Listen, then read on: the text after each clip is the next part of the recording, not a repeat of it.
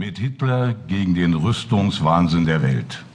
Auch solche Wahlversprechen auf riesigen Transparenten verhalfen der NSDAP im Jahre 1933 zur Macht. Taktische Täuschungsmanöver. Hitler begann sofort mit der Aufrüstung. Schon 1934 wurden zahlreiche deutsche Städte in Festungslinien eingeplant, darunter auch Aschaffenburg, und bereits 1935 wurde die Bunkerlinie Wetterau-Main-Tauber gebaut. Fünf Jahre später hatte Hitler schließlich seinen Krieg und er griff auf die Mainlinie zurück, als im März 1945 amerikanische Truppen in Süddeutschland vordrangen.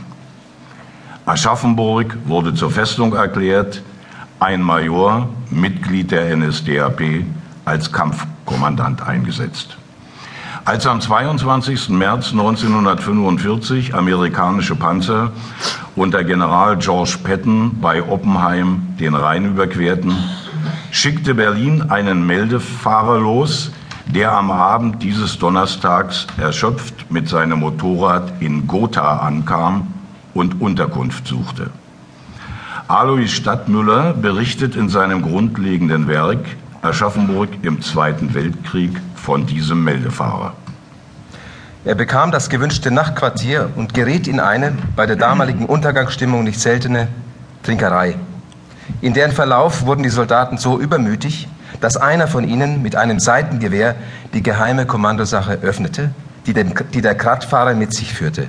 Es gab aber schnelle Ernüchterung und große Aufregung, auch beim zuständigen Stationsarzt, als man entdeckte, dass der Geheimbefehl von Hitler eigenhändig unterschrieben war.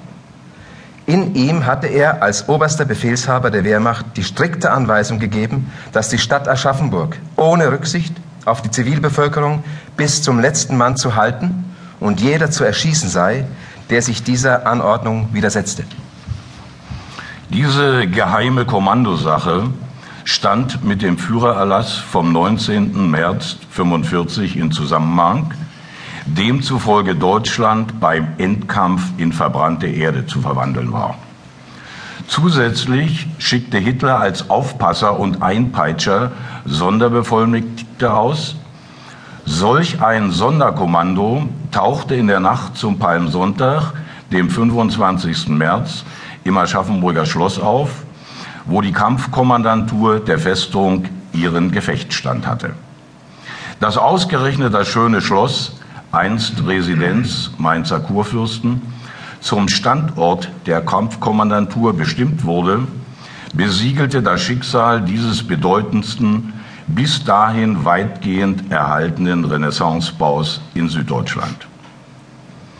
Ein Aschaffenburger Bürger, der in der Nacht zum Palmsonntag im Schloss Wache schieben musste, erinnerte sich laut Ortshistoriker Alois Stadtmüller. Etwa gegen halb zwei hörte ich plötzlich auf der Kellertreppe eilige Schritte.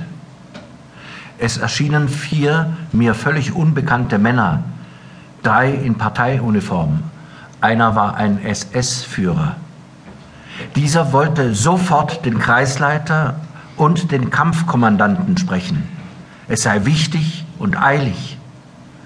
Als ich befehlsgemäß die Vorlage der Personalpapiere verlangte, wies sich der SS-Führer als Obersturmbandführer Wegener aus.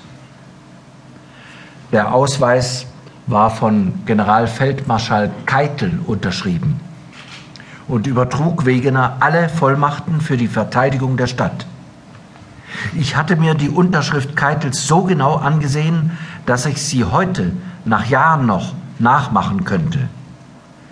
Wegener besaß außerdem einen zweiten Ausweis, den der Leiter der Parteikanzlei Martin Bormann unterschrieben hatte und der auch alle Parteidienststellen dem Sonderbeauftragten unterordnete. Wegener wurde in der Karwoche zum Ungeist der Stadt. Schon wenige Stunden nach seinem Auftauchen ist eine Konfrontation mit einem Aschaffenburger Bürger bezeugt.